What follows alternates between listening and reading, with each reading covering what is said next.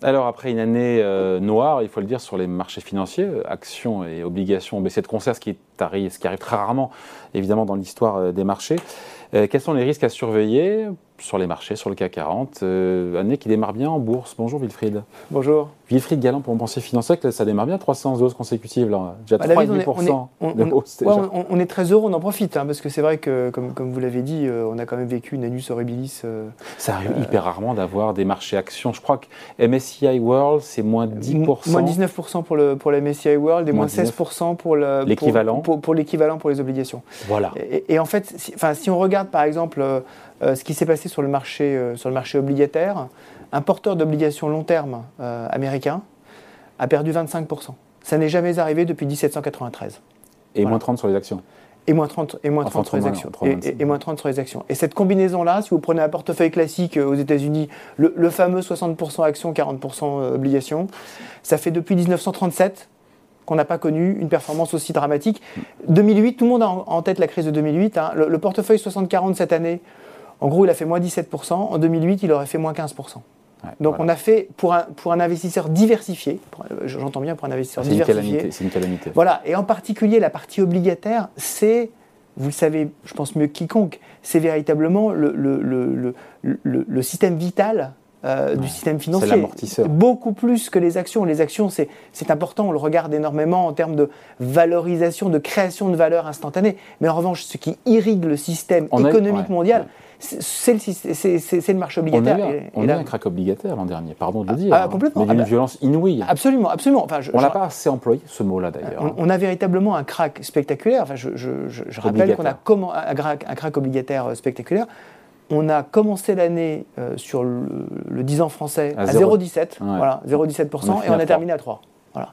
Ce, qui, ce qui veut dire effectivement une, une perte de valeur considérable pour les investisseurs qui en plus n'ont pas euh, le, sentiment de prendre des risques avec euh, des mm. obligations gouvernementales de qualité. Exactement. Donc euh, on n'est pas du tout. Ça c'est pour la partie obligataire. après on, parle évidemment, Wilfried, des risques pour 2023. Mais même sur les actions, on se dit le CAC 40 finalement, il a baissé que de 9% pour une année catastrophique. Mais en fait, les investisseurs, les épargnants n'ont pas fait moins 9. Ils ont fait bien pire ben, que moins 9. Bien, sûr, je pense qu'il faut, il faut l'expliquer. Voilà, je pense que déjà on a dans la partie des moins 9%, il y a les actions de l'énergie qui ont beaucoup compensé la baisse. Or, un nombre Total croissant, qui a fait Total par exemple, CGG euh, euh, ou d'autres, euh, on a aujourd'hui une majorité d'investisseurs qui sont investis dans des fonds dits ISR ou ESG, donc des fonds qui excluent hmm. d'une façon ou d'une autre, de façon plus ou moins radicale, donc ils sont toute la côté partie énergétique. Donc, ils sont passés à côté de, cette, de, cette, de cet amortisseur.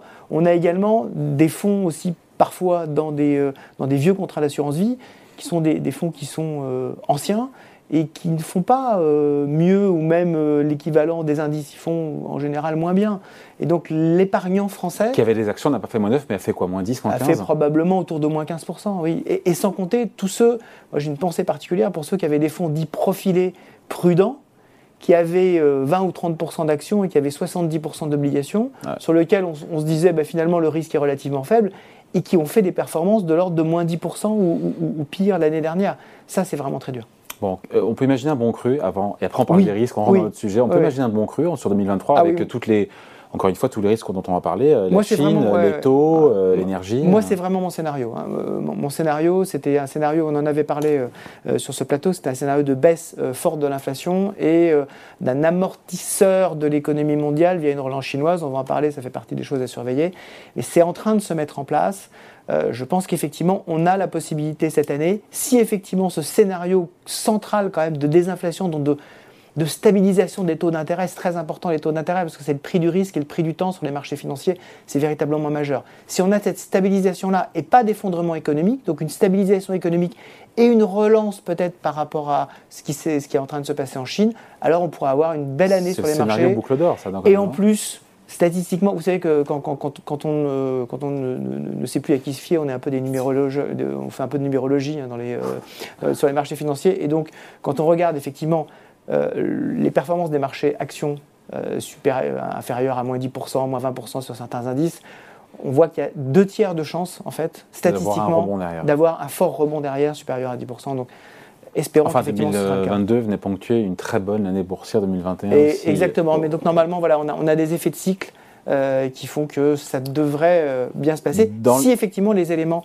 à surveiller sont. euh, Voilà, euh, vont parce dans que le bon tout sens. ça, ça pourra se produire si la récession n'est pas trop forte, si l'inflation se calme et si les banques centrales en tiennent compte. Voilà, exactement, exactement. Et donc en et fait, c'est les trois risques, pardon, c'est les trois Et risques. mais c'est ça, c'est ça. Et en fait, les, trois éléments à surveiller, je préfère parler d'éléments à surveiller plutôt que risques. Soyons positifs en ce début d'année, ayons voilà, un sentiment, un sentiment d'optimisme. Effectivement, le- premier élément, c'est la relance chinoise. Hein, Ce qu'on voit aujourd'hui, c'est on est passé du zéro Covid au tout Covid. Ouais.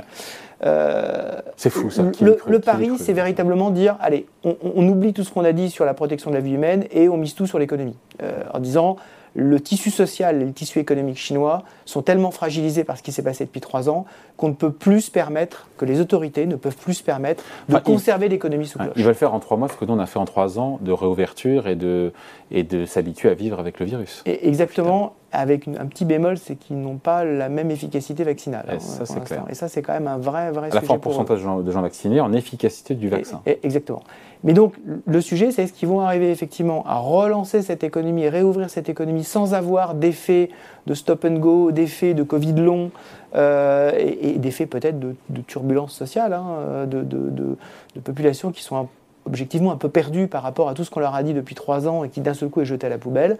Si ce scénario-là se met en place, c'est vrai que c'est ce que c'est ce que jouent aujourd'hui les marchés financiers depuis, euh, depuis 2-3 jours et ce qu'on voit aujourd'hui en particulier avec euh, les valeurs de luxe hein, qui tirent beaucoup le, le- le CAC 40 depuis 2-3 depuis deux, trois jours, c'est effectivement le- ce premier pari, arriver à avoir une relance forte, mais pas trop forte pour que elle ne nous entraîne pas dans un nouveau cycle d'inflation via les matières premières. Aujourd'hui, ce qui nous sauve, c'est qu'on a des éléments indicateurs avancés d'inflation qui sont tous en baisse, en particulier les matières premières, mais pas que, on en a déjà parlé euh, euh, longuement, euh, longuement entre nous, j'y reviens pas. Mais cet élément-là, il est critique, c'est le deuxième élément à surveiller, c'est-à-dire comment est-ce que les banques centrales vont interpréter ce qui est en train de se passer dans l'économie, c'est-à-dire effectivement une baisse sensible des indicateurs d'inflation partout, en tout cas des indicateurs avancés, mais qui se traduit avec retard dans les chiffres dits euh, CPI, les chiffres d'inflation euh, euh, vis-à-vis du consommateur, qui effectivement sont une résultante de ce qui s'est passé ces derniers, euh, ces derniers mois. On voit par exemple que le prix du fret est en train de plonger, le Ouais. prix des matières premières baisse, euh, le prix euh, d'éléments comme le, euh, tout ce qui est transport même, ferro- même ferroviaire ou aux États-Unis le transport routier est en train de baisser. Énormément de choses sont en train de, de se mettre en place. Et c'est une bonne nouvelle. Et c'est une très bonne nouvelle. Mais comment est-ce que les banques centrales vont interpréter ça? Ouais. Est-ce qu'elles ne vont pas être dans une politique jusqu'au boutiste de dire on s'est effectivement tellement trompé avant avec Ouais. euh, le fait a qu'on un a. tel retard à l'allumage Voilà. que là, mieux vaut qu'on en fasse un petit peu plus. On a dit en 2021 il n'y a pas d'inflation, il n'y a pas d'inflation, il n'y a pas d'inflation. Et d'un seul coup, bah, on s'est rendu compte qu'il y en avait, donc il fallait aller très fort. Est-ce que le risque, c'est pas qu'ils disent si, si, il y a toujours de l'inflation, il y a toujours de l'inflation, alors qu'on voit très bien que, c'est en train de baisser. la Donc main ça, un petit peu trop lourde alors voilà. que et donc remonter, voilà, remonter trop fort les taux d'intérêt, casser, et on le voit déjà euh, dans, dans secteurs comme les, le secteur immobilier, on voit qu'il y a un impact hein, déjà euh, très fort aux États-Unis bien sûr, essentiellement. et, et- et- en France. Pas sur euh, les prix aux États-Unis. oh, oh, bien sûr que si, quand vous regardez l'indice Case-Shiller Ouais. des, des 20, des 20 plus grandes, des Ouais. 20 plus grandes villes, depuis trois mois, tout, tout est en baisse. Tous les plus grandes villes, euh, de- depuis trois. Alors, le- la, la moyenne sur trois mois, c'est 5%, c'est pas non plus énorme. Oui, mais on, passe, on était à plus 15 ou plus 20. Et- et- exactement, mais, mais ça veut dire que On n'est pas, à moins, on n'est pas à moins, euh, en glissement annuel, on n'est pas sur du moins 5. Euh, en, glissement, en glissement annuel, on doit être aujourd'hui à plus 5. Voilà. Euh, mais ça dépend, ça dépend des grandes villes. hein. Vous avez des villes qui sont en, en chute sur le glissement annuel. New York, par exemple, vous êtes en chute sur le glissement annuel. C'est pas vrai d'Austin, hein, par exemple, au, au Texas, qui est la grande ville qui a énormément profité euh, de l'augmentation. Mais on est en train d'avoir un impact aux États-Unis. On est en train d'avoir doucement un impact euh, en Europe. Donc attention quand même au coût de financement, attention au refinancement également des dettes. hein. On sait que c'est quand même un sujet euh, Oui. important. Il y a un dernier élément donc, à surveiller. On Bah, a le dit Chine, élément. Banque centrale. Bah, c'est quoi sûr, le dernier bah, l'énergie. Ah oui, évidemment, l'énergie. on oui. oublie, hein, on oublie parce que. Mais l'énergie, c'est l'Ukraine et personne ne sait. Alors, c'est l'Ukraine, ce n'est pas que l'Ukraine. C'est-à-dire qu'on a des éléments géopolitiques quand même qui sont très tendus dans le monde. Si par exemple on a euh, un événement Ah, Chine, majeur, Chine-Taïwan ou dans le Golfe, hein, soit entre l'Iran et l'Arabie Saoudite, euh, Israël, euh, l'Iran, Ouais. là vous pourriez avoir une tension très forte. hein. Je rappelle que les champs pétroliers qui sont à portée de tir des drones iraniens euh, dans, le, dans la zone euh, territoriale saoudienne, c'est 4% de la production mondiale de pétrole. Si vous enlevez brutalement 4% de la production mondiale de pétrole, Ouais. on- n'a plus nos euh, 75 dollars le baril aujourd'hui qui nous satisfont Mm. euh, parfaitement. on a un sujet qui est beaucoup plus important. Donc ces trois éléments-là, la Chine, les banques centrales et l'interprétation de l'inflation, hmm et, euh, et, l'énergie. C'est vraiment les trois éléments qu'il faut, qu'il faut surveiller. Ça, pourrait bien se bah, passer. pour l'instant, en fait, ça a l'air de, ça a l'air de bien se passer. et, on, est que le 4 euh, janvier. Hein. Voilà. Mais, mais, mais euh, les bons débuts d'année, il faut toujours en profiter parce que ça nous permet au moins d'avoir un premier élan positif. On aura le temps de se reparler si on a effectivement des risques qui se, qui se, manifestent. Merci beaucoup. Explication sur Ville Galant pour Mon Pensée Finance. Merci, salut. À bientôt. tous mes voeux. Ciao. Merci.